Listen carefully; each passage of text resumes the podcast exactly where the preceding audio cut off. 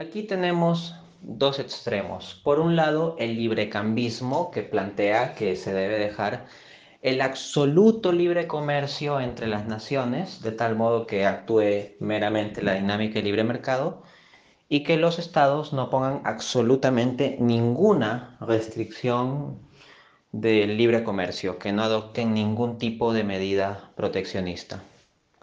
Por otro lado, tenemos visiones proteccionistas extremas en las cuales el Estado debería gestionar toda la dinámica del comercio de tal modo que el comercio no sería libre, sino controlado, y el Estado debería pues poner todo un conjunto prácticamente omniabarcante de restricciones al comercio.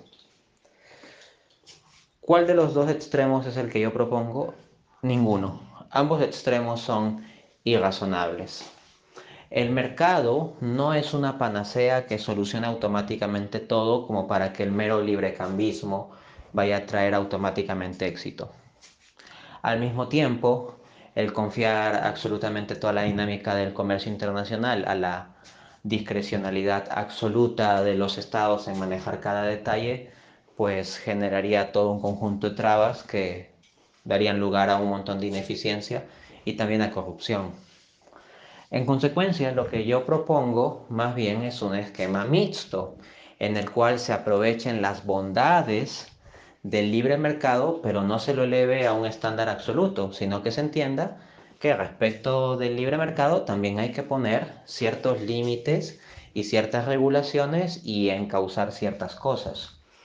Así el economista surcoreano Hayun Chang en su libro Patada a la escalera de 2002 muestra que los países que hoy en día son ricos, son desarrollados, aunque predican el libre comercio y nos dicen a los países pobres que debemos simplemente abrir nuestras fronteras comerciales, no poner ninguna medida proteccionista, resulta que esos países en la práctica, en sus procesos de desarrollo, siguieron en gran parte medidas proteccionistas. Ahora bien, las medidas proteccionistas que ellos siguieron no corresponden a un proteccionismo absoluto.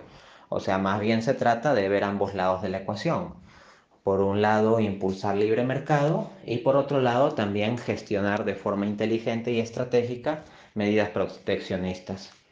En esta visión mixta, por lo tanto, se requiere de ambos elementos, así como se requiere de las dos manos para dar un aplauso, del Estado y del mercado. Ahora, ¿qué tanto peso se va a dar al Estado y qué tanto peso se va a dar al mercado? Eso dependerá de la situación histórica en el marco espacio-tiempo. Entonces, hay ciertos países en los cuales por sus condiciones conviene que tenga más peso el mercado, en otros convendrá que tenga más peso en el, el Estado.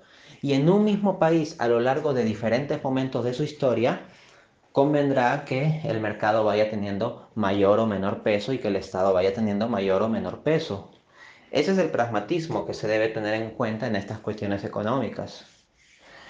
Quienes contemplan a la economía desde ideologizaciones o simplificaciones extremas en que el Estado tiene que controlar toda la economía o que toda la economía se tiene que dejar solo libre mercado, pues no resulta no resulta bien. Como digo, la experiencia histórica muestra que los casos más exitosos han implicado cierto grado de libre mercado y cierto grado de proteccionismo gestionados inteligentemente, siendo uno de los casos más llamativos a este respecto la experiencia de los tigres asiáticos, ¿no? países como Corea del Sur, Singapur, Tailandia, que eran bastante pobres a inicios del siglo XX y que luego, pues por medio del comercio, pero combinando también ciertas medidas proteccionistas para fortalecer su propia industria, eventualmente lograron abrirse paso y hoy en día son países pues sumamente competitivos en el, en el marco del comercio internacional.